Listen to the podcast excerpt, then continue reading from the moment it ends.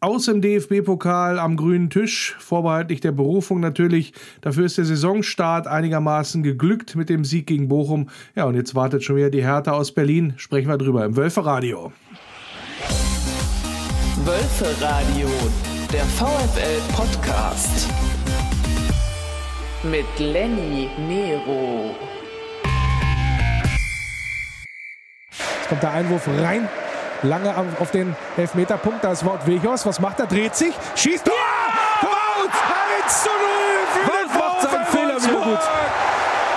1 zu 0 das erste Saisontor für den VfL Wolfsburg. Er zielt unsere Nummer 9.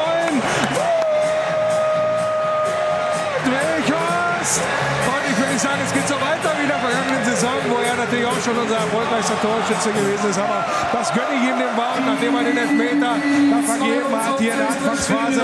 Und völlig verdient geht der VfL Wolfsburg hier 1 zu 0 in Führung. Und äh, unsere Nummer 9 macht das Ding, macht das Ding hier rein. Und so muss es sein. Das war besagter Einwurf von Kevin Mbabo. Langes Ding auf den Meterpunkt. Jay Hooks verlängert.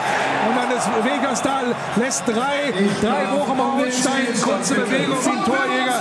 Der es auch so drauf hat. Und dann schließt er ab. Flach mit der Seite rechts unten in die Ecke. Und Riemann keine Chance ist zu spät unten. Und die Kugel schlägt unten rechts ein. Wow, wow, wow, wow, wow, wow. Das ist eine geile Geschichte hier. 1 zu 0 für den VfL. Griffin.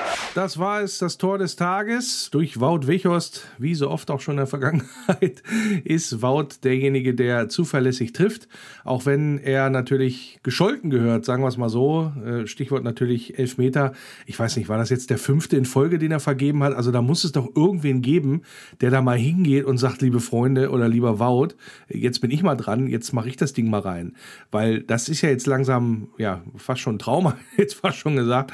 Aber das, äh, ja, da ich, erwarte ich jetzt beim nächsten Strafstoß, dass er mal wer anders schießt. Also da ist Wout dann vielleicht irgendwann auch nicht mehr der Richtige. Nichtsdestotrotz, Anführungsstrichen Fehler wieder gut gemacht, wenn man das überhaupt so sagen kann. Er hat natürlich auch nicht absichtlich verschossen. Ja, wir würden ja auch am liebsten sofort reinhauen und äh, da mit drei Toren vom Platz gehen, also mit drei erzielten Toren logischerweise. So ist es dann bei einem geblieben und der VfL Wolfsburg gewinnt sein erstes Spiel gegen den VfL Bochum. War ein hartes Stück Arbeit, mehr als man gedacht hat, nachdem dann nach vier Minuten das Ding da ja mit der roten Karte und der verhinderten Torschance da auf der Linie dann eigentlich vorentschieden war, wenn man so möchte. Also Bochum hatte wirklich nur eine richtige Chance. Klar, wenn sie die natürlich nutzen, dann gehst du vielleicht nur mit dem Unentschieden vom Platz.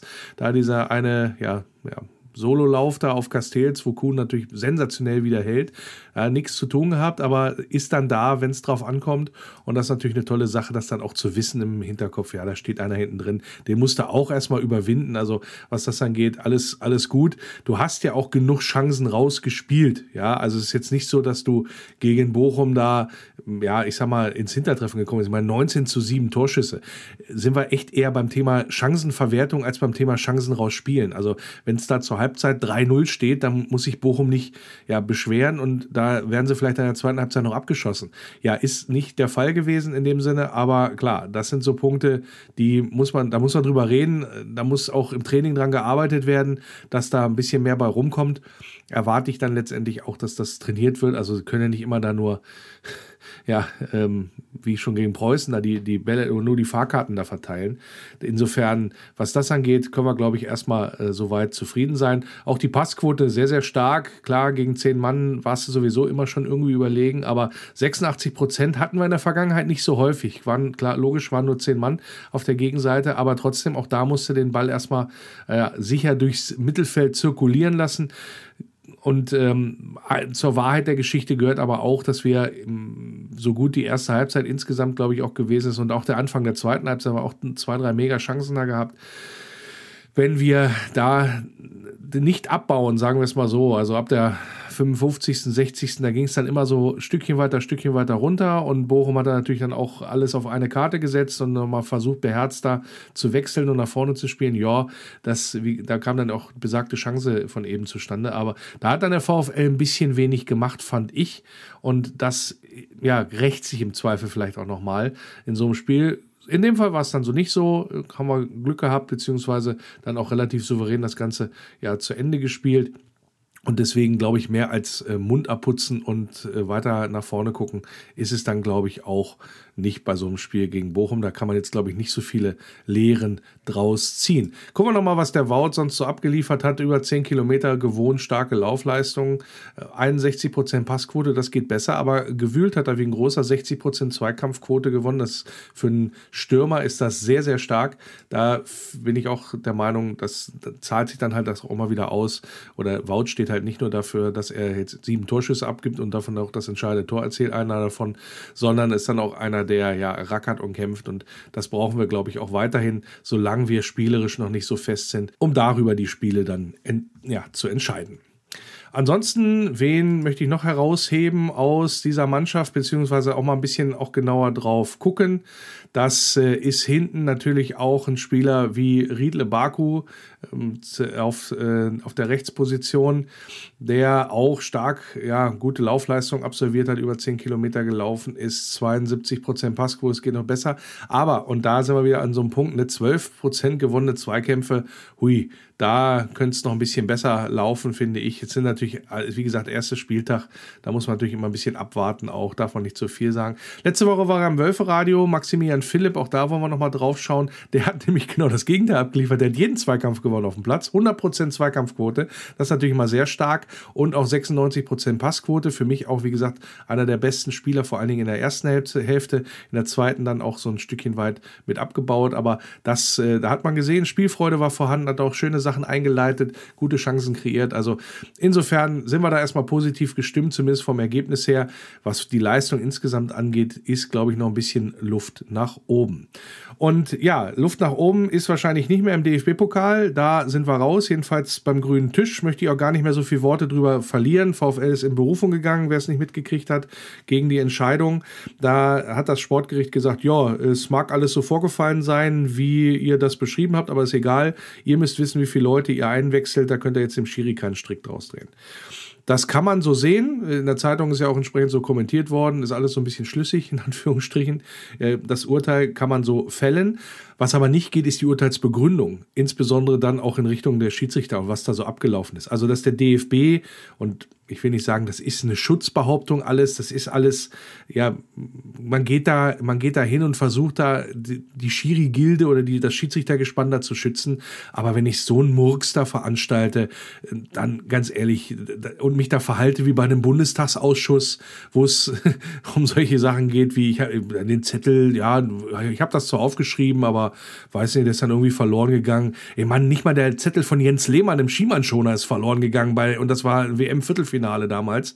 Ja, da erwarte ich eigentlich auch, dass das, also es, das sieht alles ein bisschen merkwürdig aus. Da erwarte ich eigentlich ein bisschen mehr von einem, von einem Schiedsrichter gespannt, vor allem von dem vierten Offiziellen, dass der vielleicht auch mal ein bisschen Arsch in der Hose hat, was das angeht. Also ich, ich kann mich nicht dran erinnern, was gesagt worden ist und so. Das sind alles, boah, das ist schon schwierig. In der, in der Begründung, dass das dann null Rolle gespielt hat, da finde ich dann schon, da ist dann auch die Berufung dann nochmal gerechtfertigt. Aber wir wissen ja, glaube ich, alle, wie es ausgeht.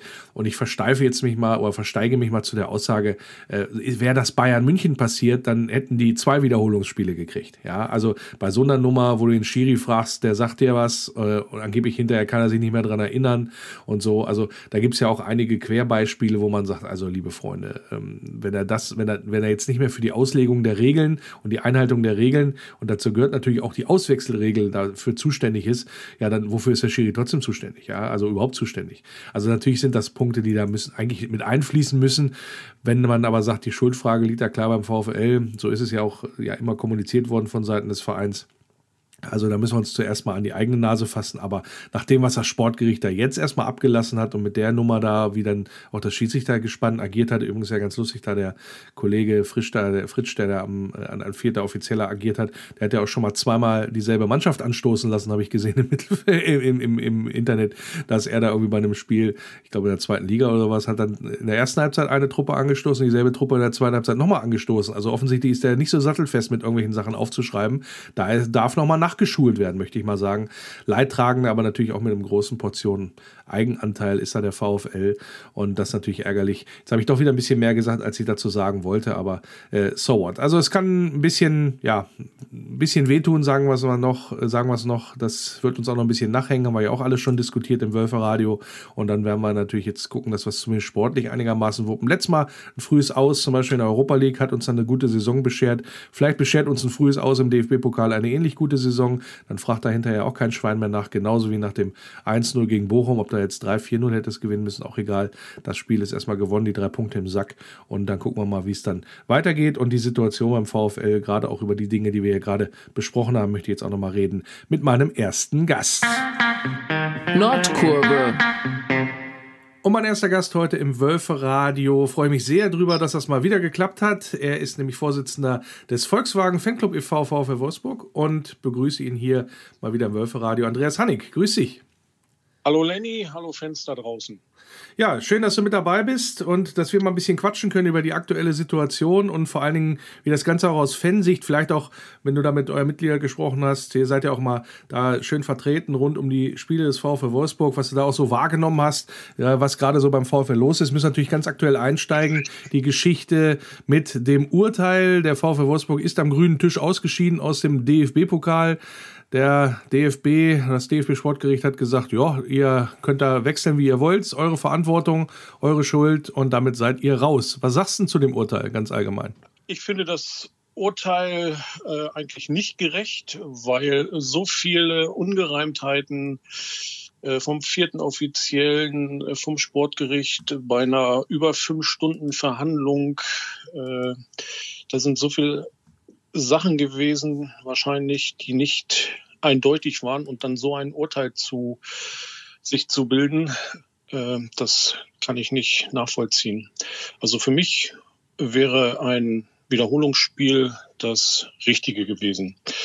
Ich habe gerade gelesen, der Einspruch vom DFB Sportgericht ist stattgegeben und ich hoffe, unsere Führung um Tim Schumacher wird alles rauskitzeln, um da den richtigen Einspruch einzulegen, somit, so dass wir noch eine Chance haben äh, auf ein Wiederholungsspiel. Was stört dich denn ganz besonders bei dieser Urteilsfindung sozusagen? Du hast die Ungereimtheiten da angesprochen, insbesondere was das Schiedsrichtergespann angeht. Ja. Also ich war ja dann logischerweise nicht dabei, aber wenn man das so hört, dass der vierte Offizielle mehrmals angesprochen worden ist, dass man, ob man nochmal wechseln kann, also sprich das sechste Mal, und er sich dazu wohl nicht geäußert hat, aber bei jedem, bei jeder Kleinigkeit eingreift. Der Spieler, der ausgewechselt werden soll, ist noch einen Meter auf dem Platz. Der Eingewechselte will schon rauf. Da wird die Hand vorgehalten. Der Ball liegt nicht richtig in der Ecke, äh, also auf dem Eckpunkt. Da geht der Schiedsrichter hin, greift ein. Äh, das finde ich alles nicht okay. Und bei sowas hätte er sagen müssen, ich bin mir nicht sicher, ich weiß es nicht lasst es lieber sein oder einfach nur lasst es sein. Und ich denke, da hätte der VfL auch sich besprochen kurz und den sechsten Wechsel nicht stattfinden lassen. Ja, zumal äh, es, glaube ich, ja auch keine Auswechslung gewesen ist, die da irgendwie verletzungsbedingt war. Also man hätte ja durchaus weiterspielen können in dieser Formation, was das angeht. Also die Frage, die sich natürlich dann auch stellt, ähm, ist ja auch, glaube ich, so eingeräumt worden von den Vereinsverantwortlichen, dass man da natürlich erstmal sich selber an die Nase fassen muss und dass man da selber ja wissen muss, wie viele Leute man einwechseln und auswechseln darf. Aber natürlich, wenn dann die Begründung so läuft, wie es der DFB jetzt äh, vom Sportgericht auch gemacht hat, mit der Nummer, ja, äh, der vierte Offizielle, der ist da irgendwie dann doch nicht für verantwortlich, äh, obwohl da ein Sachverständiger ausgesagt hat, dass er ja doch irgendwie da zuständig ist und das überwachen muss. Also das liegt schon ein bisschen in der Schiedsrichterhand. Und dann so, so Begründungen wie, ja, ich kann mich nicht genau erinnern, was da gesagt worden ist im, im Gespräch. Und ich kann, ja, ich habe den Zettel, wo ich das aufgeschrieben habe, den finde ich auch nicht mehr. Also, Andreas, das hat ja so ein bisschen Geschmäckle bei der ganzen Geschichte, oder? Ganz genau, das sind auch die Punkte. Er kann sich nicht mehr dran erinnern. Und äh, auch, wie es heute in einer Zeitung steht, äh, eine juristische, ein juristisches Gemälde, diese, diese Urteilsbegründung. Ich glaube, da muss man einfach wirklich sagen, Schiedsrichter, sei ehrlich, äh, ich habe die, die aus, ich weiß es nicht und lasst mal lieber sein diese Auswechslung. Bei der EM war es, glaube ich, mit sechs, äh, sechs Mal auswechseln, aber sonst ja auch nicht. Vielleicht war das noch im Hinterkopf. Ja, ist schwierig. Ähm, wie gesagt. Ja, es äh, ist natürlich eine schwierige Geschichte, vor allen Dingen, wie es dann auch weitergeht. Aber jetzt mal, gehen wir davon aus, äh, das Urteil hätte Bestand, VfL ausgeschieden, DFB-Pokal, jetzt auch so mit ein bisschen Abstand, ist ja jetzt schon ein bisschen her, dass das passiert ist. Ähm, vielleicht bei dir, aber auch was du bei deinen oder bei euren Mitgliedern auch so mitbekommen hast. Wie wird denn das aufgenommen insgesamt? Also, was ist da jetzt auch, ich, ich sag mal so, was, was bleibt da jetzt auch von hängen?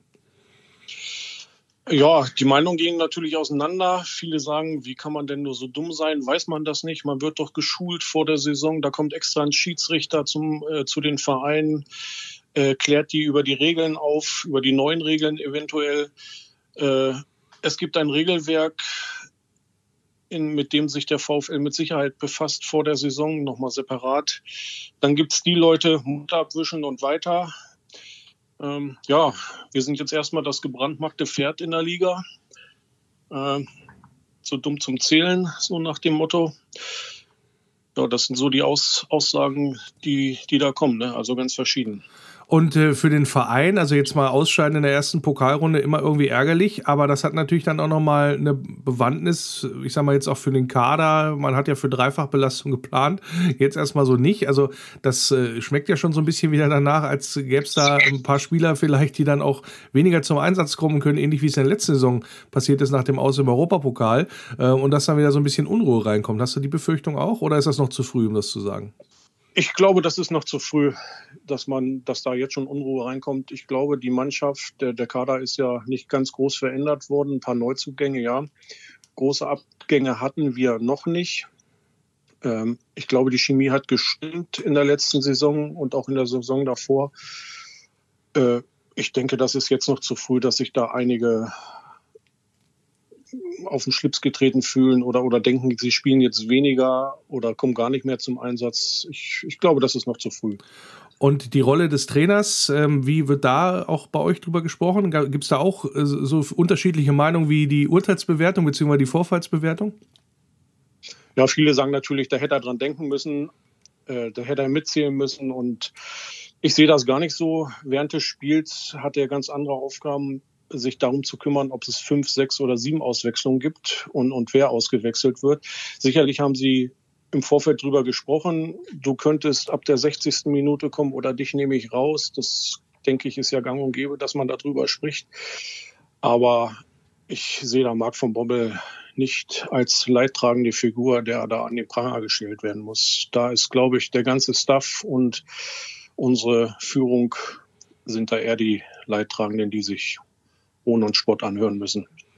Ja, äh, Führung hast du gerade jetzt zu Recht angesprochen. Am äh, vergangenen Donnerstag war Marcel Schäfer zu Gast bei der Versammlung der offiziellen Fanclubs, der ja zur neuen Saison, Saison, ja, das findet ja immer tonusmäßig statt, möchte ich mal sagen. Warst du auch mit dabei, logischerweise als Vertreter eures Fanclubs? Ähm, Marcel, was hat er für, auf dich für einen Eindruck gemacht insgesamt und wie hat er das Ganze auch für diejenigen, die nicht dabei waren, ähm, auch, auch quasi erklärt oder auch, ja, ich sag mal, gerechtfertigt, sagen wir es mal so?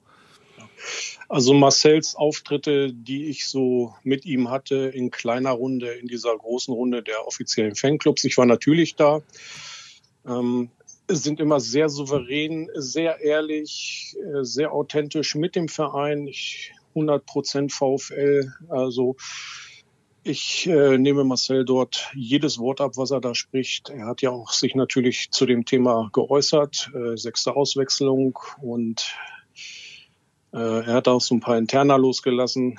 Äh, die möchte ich jetzt hier nicht in der Öffentlichkeit sagen, aber das glaube ich ihm schon, das, was er da so erzählt hat, äh, dass ihn das so zwei Tage richtig dolle beschäftigt hat und er da nicht gut drauf zu sprechen war und es ihm immer noch wehtut. Was er gesagt hat, DFB-Pokal ist gut, und er möchte nicht ins Finale. Er sagt immer, er möchte den DFB-Pokal gewinnen und ich denke, das ist auch. Äh, das sagt schon eine Menge aus, ja. das, das sagt eine Menge aus, genau. Was, was vielleicht, ohne jetzt da zu viel interner zu verraten, aber was er auch gemacht hat, ist, dass er sich entschuldigt hat. Das fand ich ganz bemerkenswert.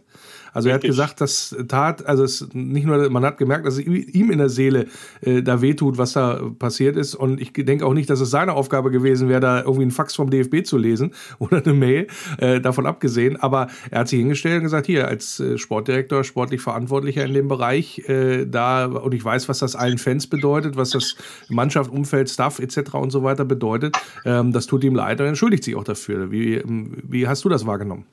Ja, das stimmt, das hat er gesagt. Äh, und auch da nehme ich ihm die hundertprozentige Ehrlichkeit ab, äh, dass es ihn für die Fans, für den Verein, für das Umfeld, für Wolfsburg, dass ihn das richtig schmerzt. Er wollte den Pokal gewinnen. Und er spricht, wie gesagt, nicht ins Finale kommen, er spricht von Pokalgewinn. Und ich denke, die Chancen waren im letzten Jahr da und die wären auch in diesem Jahr da gewesen. Was ich auch bemerkenswert fand, ähm, es war, ähm, klar ging es natürlich auch viel um diese Pokalgeschichte, aber er hat natürlich auch nochmal ein Aufbruchssignal vermittelt, im Sinne von, ja, jetzt geht's los und ich freue mich unwahrscheinlich auf die Saison und so weiter und so fort. Also da war nicht nur von wegen ich zerknirscht und wir gucken nach hinten, sondern auch gleich voller Feuer, möchte ich mal sagen jetzt, und positiv auf die kommende Saison, was, was da letztendlich dann auch ja vor der Tür stand noch, vor dem ersten Spiel. Und äh, ja, dann kam Bochum und wir haben 1-0 gewonnen, Andreas. Ähm, wie fällt denn da dann letztendlich dein Fazit auch aus nach ja, dem Spiel? Ich denke, wir haben gewonnen. Punkt. Äh, wir haben sehr Schön gesagt. Wir haben sehr viel Luft nach oben. Ähm, ich bin da immer sehr, sehr kritisch. Ich habe nie aktiv Fußball gespielt. Ich bin auch sehr spät zum Fußball gekommen. Also als Fußballfan. Ähm, aber wenn ich das so sehe, mal abgesehen von den ersten, weiß nicht, zehn Minuten, wo, die, wo sie die Chancen hatten ohne Ende, sagen viele, ja, dann haben, sie, haben wir eine gute Stunde guten Fußball gespielt. Ah, ich bin da echt sehr kritisch. Ich habe auch keine Ahnung. Äh, ich habe das nicht so gesehen, aber. Was hat dir denn ja. gefehlt? Also außer ja, jetzt die, außer die Chancenverwertung, sagen wir es mal so dieser Biss nach vorne. Klar stellt sich eine Mannschaft wahrscheinlich, äh, die mit einem weniger spielt, hinten rein. Aber das hat Bochum ja auch nicht so wirklich getan. Die hatten da hinten keine Mauer drin stehen. Äh, wir haben so, ich will nicht sagen lustlos, aber uns hat so ein bisschen die Idee gefehlt, äh, mal so Bälle immer nach vorne zu spielen. Wir haben da so ein bisschen hilflos gewirkt äh, auf dem auf dem Platz. Letztendlich ist das natürlich auch die Idee, was Herr Marc van Bommel auch angekündigt hat, diesen Plan B nach dem Motto, eine Mannschaft wie nach dem Platzverweis Bochum steht ein bisschen tiefer oder beziehungsweise lässt uns das Spiel machen. Da hatten wir ja unter Oliver Glasner schon häufiger Probleme, deswegen ja diese, ich sag mal, Pressing-Attacken, die da immer geritten worden sind. Jetzt soll unter Van Bommel natürlich ein bisschen mehr Ballbesitz, Fußball erfolgen und dann die Lösung gefunden werden, gerade auch gegen solche Gegner. Das war dir fürs erste Spiel noch zu wenig äh, oder lag's, kann man das gar nicht so als ja, ich sag mal, als Maßstab nehmen, weil der Gegner ja auch nur mit zehn Mann gespielt hat. Ja, also für mich war es zu wenig, ganz einfach. Ich hätte mehr Offensive äh, gefordert, äh, mehr Leidenschaft. Also sie haben ja hinten auch nicht wirklich was zugelassen, das muss man ja auch eingestehen, wenn Bochum mal durchgekommen ist. Aber für so eine Mannschaft Wolfsburg mit dem Kader, ich denke, da hätte ein bisschen mehr nach vorne kommen müssen, mehr Ideen. Auch wenn Van Bommel den Ball halten vorgibt, äh, wünsche ich mir, dass er mit dem sogenannten One-Touch immer weiter nach vorne gespielt wird. Ja, das war jetzt vor allen Dingen ja auch äh, zu Beginn oder auf weite Strecken der ersten Halbzeit zu sehen. Da hat man ja auch mehr oder weniger alles im Griff gehabt. Wenn es da 2-3-0 für Wolfsburg steht, muss ich Bochum, glaube ich, insgesamt nicht beschweren. Die haben natürlich auch einen guten Keeper in der Kiste gehabt. Hm, jetzt, ja, hatten, gut, ja, ja, jetzt hatten wir, hatten wir aber auch die äh, besondere Situation am ersten Spieltag. Wir hatten wieder mal Zuschauer da. Ich weiß nicht, war auch, glaube ich, dein erstes Spiel wieder seit ganz, ganz langer Zeit, richtig? Das war auch das erste Spiel. Ich habe äh, zwei, drei Testspiele angeguckt, aber das erste richtige Bundesligaspiel äh, seit, ja, wann war es denn? Anfang letzten Jahres, wo diese vier Spiele mit äh, Teilzuschauern waren. Äh, ich habe mich also wieder richtig gefreut, wieder Rasen, äh, Rasenluft zu schnuppern, die Atmosphäre im Stadion. Ähm, die Stimmung war, denke ich, ganz gut, ähm, auch wenn unsere aktive Fanszene nicht so in dem Maße vertreten war, äh, die so die Stimmung ein bisschen, ja, bisschen leiten oder wissen, wann sie einstimmen müssen, was sie einstimmen müssen. Die hat doch ein bisschen gefehlt. Ja. Obwohl von der Nordkurve und auch von der Gegengrade immer wieder was angestimmt wurde und auch äh, die ganzen äh, 8000 Zuschauer dort mitgemacht haben. Selbst die Haupttribüne ist manchmal aufgestanden und hat mitgeklatscht, äh, habe ich äh, beobachtet. äh, das fand ich schon bemerkenswert. Ja, also die, die da waren, habe ich auch so empfunden, die hatten Bock, das war, ja. war richtig. Äh, für die, die sich da nicht so auskennen, beziehungsweise das nicht so richtig mitbekommen haben, es gab in der vergangenen Woche eine Verlautbarung der aktiven Fanszene des VfL Wolfsburg, die gesagt haben, naja, wir kommen sozusagen erst wieder ins Stadion oder machen einen organisierten Support, ähm, wenn, sag ich mal, die normalen Bedingungen wieder herrschen und keine Begrenzungen zum Beispiel bei der Zuschauerkapazität vorliegen. Wie findest du diese Entscheidung? Aus persönlicher also Sicht oder auch beziehungsweise auch aus eurer Fanclub-Sicht? Also aus persönlicher Sicht kann ich sie nicht tragen, weil ich finde, als Fan unterstützt du die Spieler, den Verein und auch die Fans. Äh, und da nicht aufzutreten, aus welchen Gründen auch immer, ich kenne sie nicht. Ähm, klar, sie wollen erst kommen, wenn das Stadion voll ausgelastet ist, wenn es keine Einschränkung gibt, ja.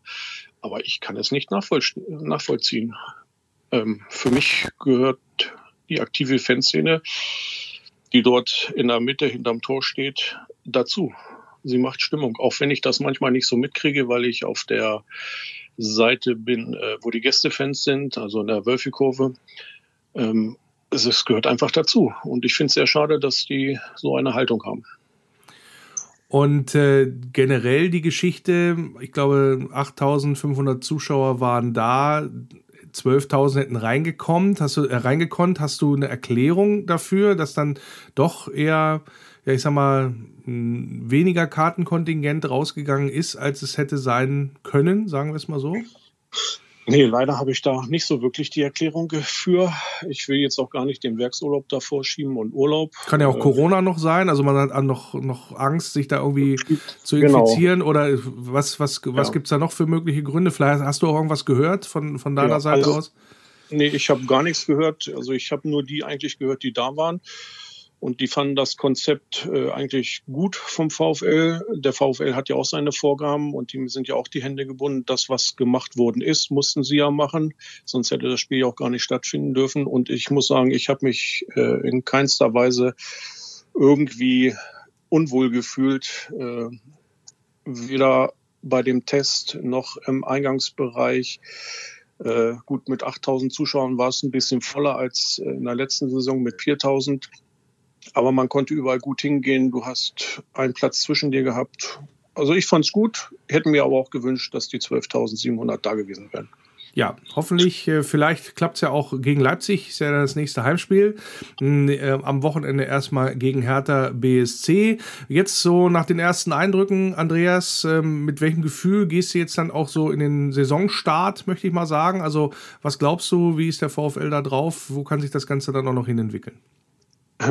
Ich weiß ja nicht, wie das Urteil letztendlich ausgeht, ob wir noch drin bleiben, ob wir wiederholen. Gehen wir nicht davon aus. Gehen wir nicht davon aus. Dann sind wir ja nur noch auf zwei Wettbewerben und Marc von Bommel hat ordentlich was zu tun, würde ich sagen. Gut, das nehmen wir so als Schlussfazit raus. Das war Andreas Hannig vom Volkswagen Fanclub e.V. VfL Wolfsburg. Ja, und ich danke dir, dass du mal wieder zu Gast gewesen bist und fürs ja, Gespräch. Sehr gerne. Kurzpassspiel. Als Lionel Messi gewechselt ist, hat er bei Barcelona noch eine Abschiedskonferenz gegeben, eine Pressekonferenz. Und ja, hat da Rotz und Wasser geheult. Die meisten werden sich, glaube ich, daran erinnern oder haben das vielleicht sogar gesehen. Und dieses Tuch, mit dem er sich die Tränen getrocknet hat, das ja, ist nicht etwa im Mülleimer gelandet, sondern auf einer E-Commerce-Plattform, also sowas wie eBay, und ist dort angeblich versteigert worden für eine Million Dollar. Ja, kann man kaum glauben, weiß auch nicht, ob die Geschichte so wahr ist. Ich weiß nur, dass das letzte Mal so ein paar verheulte Taschentücher für so einen Preis weggegangen sind bei der Abstiegsfeier von Schalke 04. Kuriose Geschichte da von Timo Werner in London. Der ist irgendwie durch den Park gegangen und hat dann gesehen, dass irgendwie ein Hund ausgebüxt ist. So ein Terrier, der ist dann abgehauen. Und ja, Timo Werner ist hinterher gesprintet und wollte den fangen, aber Augenzeugen sagen, hat ihn irgendwie nicht gekriegt.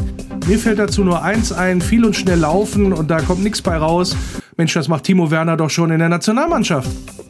Interessante Geschichte da auch in Norwegen bei Brannbergen. Ja, Da sollen zwölf Profis ordentlich über die Stränge geschlagen haben. Die Rede ist von einer Sexparty, die es dort gegeben haben soll. Und zwar nicht irgendwo, sondern auf dem Spielfeld des Stadions. Das finde ich schon mal sehr interessant, dass das da, ich sag mal, Open Air abgelaufen ist. Die ja, Sache hat jetzt auch Auswirkungen bis in die Bundesliga, denn Union Berlin hat schon reagiert und dafür gesorgt, dass Max Kruse nachts keinen Zugang zum Stadion kriegt. Kombinationsspiel. Und das Kombinationsspiel im Wölferadio spielen wir natürlich auch heute wieder mit, ja, meinem Experten für den kommenden Gegner. Und das ist wie immer, wenn es um Hertha BSC geht, der Berliner Journalist und Buchautor über die Berliner Hertha, Michael Jahn. Grüß dich. Ich grüße nach Wolfsburg. Hallo. Ja, Mensch, das war ja kein guter Auftakt für, für Hertha BSC in Köln. 3-1 gab's auf die Hose. Äh, ja, jetzt könnte ich die alte Reporterfrage stellen. Äh, woran lag's denn? Woran hat es gelegen? Ja, das ist schwer zu beantworten, aber die Stimmung ist natürlich schlecht nach diesem Auftakt. Äh, man hatte sich wirklich äh, einen Auswärtssieg erhofft, einen guten Start in die neue Saison nachdem man ja im DFB-Pokal mit 1 zu 0 in Neppen gewonnen hatte, in der 91. Minute. Gut, in Neppen zu spielen ist immer schwer, man hat sich durchgewurstelt. Okay, abgehakt und man wollte in Köln eigentlich unbedingt gewinnen. Davon ist man ausgegangen. Das Spiel begann ja auch sehr gut. Schnelles Tor durch den Neuzugang Jovetic äh, in der sechsten Minute und so 30 Minuten hatte Hertha das Spiel eigentlich im Griff, auch die Chance zum 2 zu 0. Und dann dieses Eins zu Eins durch Anthony Modeste, das, dieses Kraftpaket, der den jungen Martin Dardai ein bisschen äh, niedergedrückt äh, hatte bei seinem Treffer, äh, gab da den Riss im Hertha-Spiel. Das ist natürlich keine Entschuldigung. Und in der zweiten Halbzeit war die Abwehr völlig offen. Die Kölner konnten durchmarschieren und dann war das Ding vorbei. Also Dardai sagte, man war nicht in der Lage, vom Spielmodus in den Kampfmodus umzuschalten. Das ist natürlich auch eine bittere Erkenntnis in diesem ersten Spiel. Das war ja so auch so ein bisschen in der vergangenen Saison so ein bisschen das Problem. Aus meiner Sicht, äh, da hat man sich viel auch aufs Spielerische verlassen und konnte dann nicht kämpfen und war noch so halb so im Abstiegskampf äh, längere Zeit, ja. bis dann Dada ja auch eingegriffen hat. Warum hat es die Mannschaft oder warum hat es der Trainer auch dann nicht, ich sag mal, umsetzen oder vermitteln können, äh, die Mannschaft verinnerlichen und der Trainer vermitteln können, dass offensichtlich nur vernünftig Ball spielen nicht reicht in der Bundesliga, vor allem nicht gegen so Truppen wie Köln? Also ich glaube, er hat das schon versucht, äh, äh, intensiv zu vermitteln in den, in den Wochen zuvor in zwei Trainingslagern in Österreich und in Neuruppin. Und eigentlich war die Stimmung bestens, also die, die Mannschaft sei zusammengewachsen, hieß es, ja. Es gab ja einige Abgänge und einige Zugänge, aber es wird sich noch ein bisschen was tun auf dem Transfermarkt. Und Dada war eigentlich sehr, sehr optimistisch, äh, dass äh, dieser alte Schlendrian raus ist aus der letzten Saison, wo wirklich Individualisten für sich selber sozusagen gespielt haben. Das war kein Kollektiv, das war kein Team, das war ja die, die, die größte Geschichte, die dann Hertha in den Abstiegskampf gezogen hat bis zum vorletzten Spieltag, als das 0 zu 0 gegen Köln dann reichte, um in der Klasse zu bleiben, ja. Und das war plötzlich in der zweiten Halbzeit weg. Aber ich muss dazu sagen, Dada hatte so eine gewisse Vorahnung. Er hat in der Pressekonferenz vor dem Spiel in Köln gesagt, er wartet auf den Blitzeinschlag. Es war alles zu, war zu positiv zu, alles. Zu positiv gelaufen, keine Verletzten. Selbst Matthäus Cunha, der Brasilianer, jetzt Olympiasieger mit Brasilien in, in, Japan, kam überpünktlich zurück. Ja, alles war wunderbar, keine Verletzten, gute Stimmung und dann das. Ja, also es ist schwer, schwer zu erklären. Also ich, äh, wenn ich so einfach nur auf die reinen Zahlen gucke, die äh, Hertha in Köln abgeliefert hat, also sind erstmal vier Kilometer weniger gelaufen als der ja. FC, dann auch eine deutlich schwächere Passquote und das will was heißen, weil die Kölner sind ja wirklich kein spielstarkes Team aus meiner Sicht. Auch ja. sich, was das, das Thema Ballbesitz angeht, Zweikampfquote schwächer gewesen, Torschüsse weniger abgegeben als Köln. Ja. Also das scheint ja dann in der zweiten Halbzeit ein richtiger Einbruch gewesen zu sein, wenn du sagst, die erste war noch einigermaßen okay. Ja, das war so, das kann man so sagen. Das war ein totaler Einbruch. Die konnten sich auch nicht mehr aufrappeln. Man hat noch versucht, ein Anschlusstor zu erzielen. Ein Abseitstor war dann noch durch Ascasiba, den Argentinier. Aber das wurde natürlich zu Recht aberkannt. Aber die waren nicht in der Lage, das Ruder herumzureißen. Und das will schon etwas heißen. Das war wirklich äh, sehr ungewöhnlich. Und die Kölner haben eigentlich das gemacht, was Hertha machen wollte aggressiv gespielt, sind in die Zweikämpfe gegangen, haben offensiv agiert und hatten natürlich mit ihrem neuen Trainer Steffen Baumgart, das muss ich auch sagen, einen unglaublich emotionalen Trainer an der Seitenlinie, der ist ja ständig aus seiner Coachingzone rausgerannt. Äh, ja, der hat selber noch mitgespielt, das kennt man ja auch er, von ihm. Er hat ne? selber mitgespielt, so ungefähr, ja. Er war ja mal ein guter Mittelstürmer, hat viele Tore geschossen, ist in Berlin ja auch sehr bekannt, weil er auch beim ersten FC Union gespielt hat, ja. Und beim also, VfL Wolfsburg hatte bei, wir haben auch ja, eine Baumgart-Vergangenheit. Ja. Ein, ein sehr guter Typ, muss ich sagen, sowohl als Spieler als auch als Trainer. Ich kenne ihn auch ganz gut. Also der würde jeder Mannschaft, jeden Verein gut zu Gesicht stehen. Ich glaube, Köln wird unter Baumgart äh, doch eine bessere Rolle spielen, viel bessere Rolle spielen als im Vorjahr. Jetzt hat äh, sich äh, Paul Dardai auch nochmal geäußert und gerade den von dir eben erwähnten Kunja ins Visier genommen, äh, ja. was so vor allen Dingen die Laufleistung angeht. Also ich glaube Spaziergänger oder so hieß es dann in den Zeitungen, ja, was ja. das angeht. Äh, der war ja, also glaube ich, ist, ist vom Talent her und vom, von der Spielanlage her und ja, sag mal so auch von der, von der technischen Spielstärke her eigentlich euer bester Mann. Aber so richtig, richtig Bock und richtig, also sich zu bewegen hat er nicht, ne? Nee, das stimmt. Das war schon in der letzten Saison so. Ich meine, er ist der beste Fußballer in, in dieser Truppe, das muss man ganz eindeutig sagen. Und äh, Paul hatte letztens gesagt, also es gibt vielleicht zehn Spieler in der Welt, die so mit dem Ball in diesem Tempo umgehen können wie Matthäus Cunha. Und er hat ja auch ein sehr gutes olympisches äh, Turnier gespielt, war einer der besten Brasilianer, hat noch im, im Finale ein Tor, Tor geschossen gegen Spanien und war, wie gesagt, pünktlich zurück, was ja nicht so oft vorkommt bei den Brasilianern. Aber er wird ja sehr heiß umworben von vielen europäischen Clubs. Es hieß immer, Leeds United war ganz, ganz nah dran. Jetzt neuerdings soll Atletico Madrid an ihm dran sein. Und Hertha ruft etwa 30 Millionen Euro an Ablöse auf, um überhaupt vielleicht äh, dann ins Gespräch zu kommen mit anderen Clubs. Also ob Kunja in Berlin bleibt, ist völlig offen. Was nicht offen ist, äh, war ja mit die, ja, ich sag mal, heiß diskutierteste Personalie des späten Frühjahrs, des Frühsommers, jetzt Ende der Saison, sagen wir mal so, äh, mit dem neuen Geschäftsführer Sport, heißt ja, glaube ich, auch bei Hertha, ne? Mit ja, Freddy ja, ja. Bobic, genau.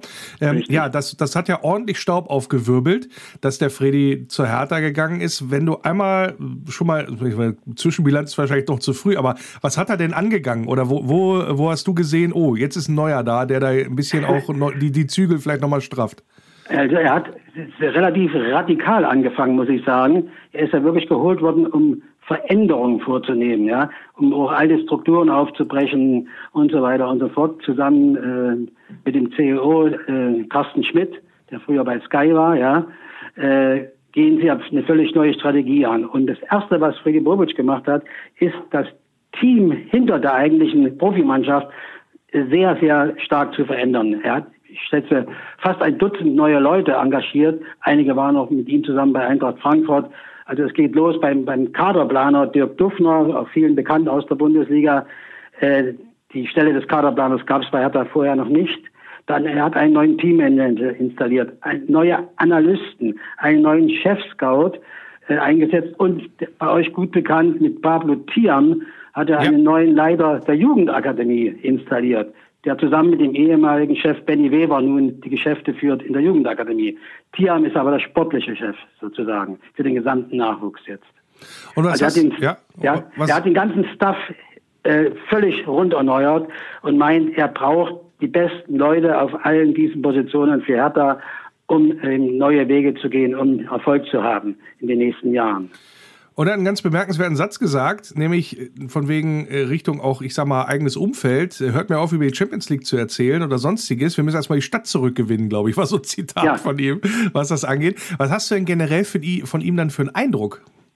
Also ich war letztens äh, äh bei ihm draußen zum Interview für die Berliner Fußballwoche, haben wir ein Interview geführt für das Jahresheft. Ich, ich kenne ja Freddy Bobic noch als Spieler bei Hertha, 2003, 2004 war er äh, Stürmer bei Hertha, war im Abstiegskampf unter anderem unter Hugh Stevens dabei. Es war nicht die beste Zeit für Freddy Bobic als Spieler in seiner Karriere. Und also wir kennen uns ganz gut und er hat ein sehr, macht eigentlich einen sehr äh, souveränen Eindruck. Also er, ist ruhig äh, äußerlich, aber er geht schon sehr tough und straff zur Sache, was dann Inhalte angeht. Also er, er strafft den gesamten, das gesamte Umfeld verändert er doch sehr, sehr stark. Äh, er sagt natürlich, er ist kein Zauberer und er wird nicht Geld ausgeben, unnütz und so weiter und so fort. Das sieht man ja auch bisher an den Zugängen, die er geholt hat. Es ging ja los mit Kevin Prince Boateng, ablösefrei von Monza, zweite Liga Italien. Suat Serda für sieben Millionen von Schalke, Mittelfeld. Jovetic aus Monaco geholt, der war ja ablösefrei, ebenfalls ein recht guter Stürmer, muss ich sagen, macht einen guten Eindruck, 31 Jahre. Und der letzte Zugang war ja der Richter, Stürmer vom FC Augsburg, der praktisch im Tausch mit Arne Meyer gekommen ist. Also er verhält sich noch, sagen wir mal, äh, relativ zurückhaltend, sage ich mal so, auf den Transfermarkt, obwohl jetzt noch, und zwar am Wochenende die letzte Rate der großen Millionen von Investor Lars Windhorst eingetroffen ist. Die letzten 30 Millionen, die fällig waren. Jetzt hat der seinen Vertrag erfüllt. Insgesamt seit 2019 374 Millionen Euro in die Hertha gesteckt. Das ist schon enorm. Das ist enorm, genau. Und äh, Freddy Bobic hat offensichtlich, also gerade wenn man sich so die prominentesten Neuzugänge mit äh, Boateng sowieso, aber auch ja. mit äh, Jovetic, da hat man sich ja erstmal Erfahrung eingekauft. Hat die denn ja. gefehlt bei euch? Richtig, richtig. Das ist genau, genauso ist es gedacht. Boateng ist ja mehr ein emotionaler Anführer, der auch in der Kabine eine ganz, ganz wichtige Rolle spielen soll und sie auch spielt. Er ist laut auf dem Platz. Die jungen Spieler schauen zu ihm auf. Jovic ist ein erfahrener Mann, der in allen europäischen Ligen gespielt hat. Suat Serda ist ja noch ein junger Profi, vier Länderspiele für Deutschland.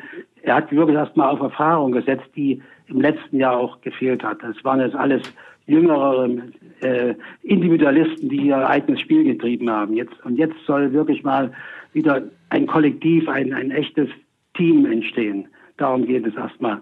Er sagt, wie gesagt, er ist kein Zauberer, es wird Zeit brauchen, um Hertha zu verändern, sportlich wie inhaltlich auf, sehr, sehr vielen Gebieten. Strukturell auch, ja, natürlich. Wenn ich äh, mich nicht so ganz verzählt habe, habt ihr so 30 Spieler im Kader. Das, ja, ist, noch, das, etwa, ja, das, ist, eine ganze, das ist eine ganze Menge da, was äh, Berlin da äh, aufzuweisen hat, sagen wir es mal so. Ja. Ähm, Gerade, also weil man ja auch nicht irgendwie in mehreren Wettbewerben da großartig unterwegs ist, jedenfalls nicht ja. international spielt. Ist das, ist das zu viel oder wird da nochmal ausgemistet? Weil mich erinnert das, den Weg, den Hertha jetzt beschreitet, insbesondere was das Thema ähm, Geldausgabe nach ja. Namen einkaufen angeht. Also das haben wir in der Vergangenheit ja auch schon mal versucht und das hat nicht so ganz so geklappt. Was macht dich denn da äh, sicher, dass da, und wir hatten auch mal einen großen Kader, doch, das wollte ich noch sagen. Was macht dich denn optimistischer, dass das der Weg, Stichwort äh, Winters hat jetzt die Millionen gegeben, Bobic ist da, setzt auf Erfahrung, Kader ist groß, dass das aber besser laufen wird? Was macht dich da optimistisch? Also eigentlich macht mich optimistisch die Personalie Freddy Bobic, muss ich sagen, der wirklich in den letzten fünf Jahren mit Eintracht Frankfurt eine sehr, sehr gute Arbeit geleistet hat, sehr gute Transfers getätigt hat, gute Verkäufe getätigt hat in Frankfurt, ja, und die Eintracht doch, doch sensationell gut aufgestellt hat, auch international dann erfolgreich war, den DFB-Pokal geholt hat. Und Fredi hatte jetzt sozusagen ausgerufen, Hertha müsse symbolisch gemeint eine Pokalmannschaft werden, also mit einer neuen Mentalität vor allen Dingen auftreten, geschlossen auftreten. Ja. Eine einheitliche Spielphilosophie soll erarbeitet werden. Das ist alles in den letzten Jahren doch zu kurz gekommen, zwei Jahre mehr oder weniger im Abstiegskampf. Man wird natürlich diesen großen Kader noch verkleinern. Es wird Veränderungen geben. Es werden doch, wird noch Abgänge geben, also Stichwort Kunja vielleicht, vielleicht sogar auch Toruna Riga, man weiß es nicht genau, der ein bisschen hinten dran ist jetzt in der Innenverteidigung. Aber es wird auch noch ein, zwei Zugänge geben, sicher auf, der, auf den Außenpositionen, auf den Flügeln. Da lahmt er da doch noch gewaltig.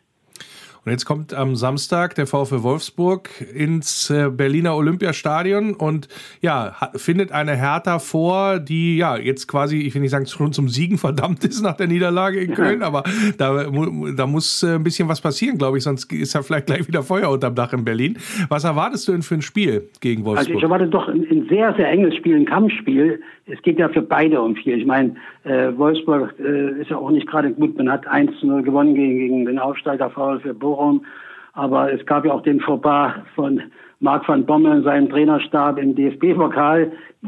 Wolfsburg ist rausgeflogen aus dem Pokal und Van Bommel muss sich ja auch sofort rehabilitieren, glaube ich, ja.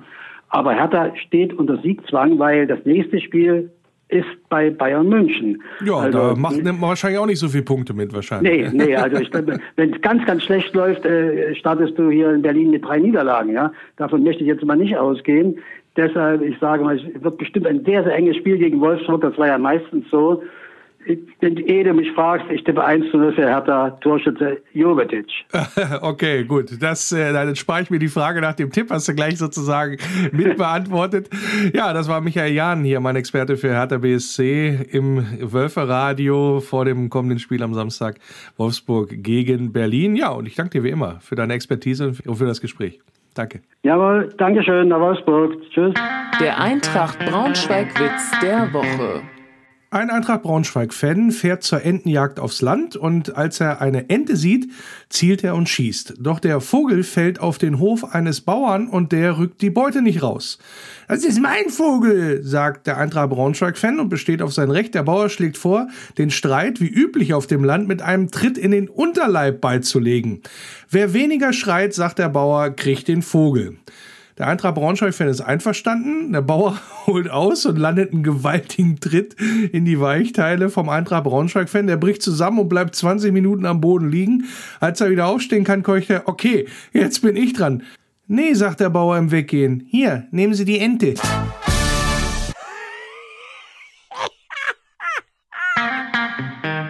Faninfos. Ja, am Anfang habt ihr ihn schon gehört, so ein bisschen beim Mitjubeln beim Tor von Wout Weghorst. Äh, Holger Ballwanz hat ja wieder mitkommentiert, ist ja auch weiterhin Teil des Teams bei Wölfe Radio Arena Live. Der hat ein kleines Jubiläum zu feiern in dieser Woche, denn am 15. August 2001 hat er seinen Job angetreten als VfL-Fanbeauftragter, nachdem er ja in der aktiven Laufbahn unter anderem 199 Spiele in der Bundesliga und der zweiten Liga für die Wölfe bestritten hat. Ja, und deswegen sagen wir auch hier vom Wölfe Radio herzlichen Glückwunsch, Holger. Almut Schuld hat sich äh, leider verletzt. VfL-Torhüterin hat eine Verletzung an der linken Wade ja, und fällt mehrere Wochen aus. Ja, ist natürlich sehr, sehr schade, insbesondere weil ja dann die Bundesliga, die Frauenbundesliga wieder losgeht am 28. August. Sehr, sehr ärgerlich dann auch für die Almut, die ja sich auch jetzt erst wieder richtig reingekämpft hat in die Truppe und ja während der EM auch als Expertin unterwegs war, da auch viel Lob und Aufmerksamkeit bekommen hat. Ja, sagen wir doch auch gute Besserung hier von dieser Stelle. Almut. Und am Samstag sind wir wieder am Start mit Wölfe Radio Arena Live. Diesmal der liebe Jan mit dem lieben Malte sind dabei und werden das Spiel gegen Hertha mit durch die grün-weiße Brille kommentieren. Hoffentlich schaltet ihr wieder ein auf wölferadio.de oder über die App. Und ja, schaut ruhig mal rein auch auf die Website. Da gibt es einige Neuigkeiten auch und vielleicht dann auch mal ein paar das ein oder andere frische Foto und so weiter. Deswegen, ja, gern mit dabei sein bei Wölferadio Arena Live. Der VfL Podcast. Ich bin Maximilian Philipp und ihr hört das Wölferadio.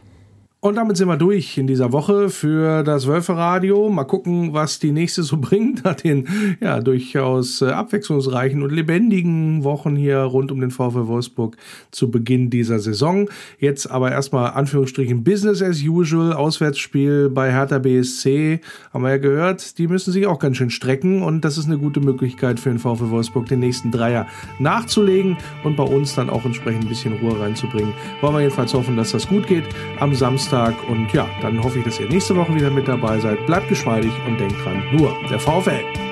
Über die Brücke kommt mein Tempel in Sicht. Mein grünes Licht ist wunderschön. Jedes Mal aufs Neue, dieses Gefühl, wenn ich ihn dort sehe. Kann nur schwer beschreiben, wie es mir dann geht. Lies in meinen Augen, was dort geschrieben steht. Immer nur der VfL. Immer nur der VfL. Immer nur der VfL.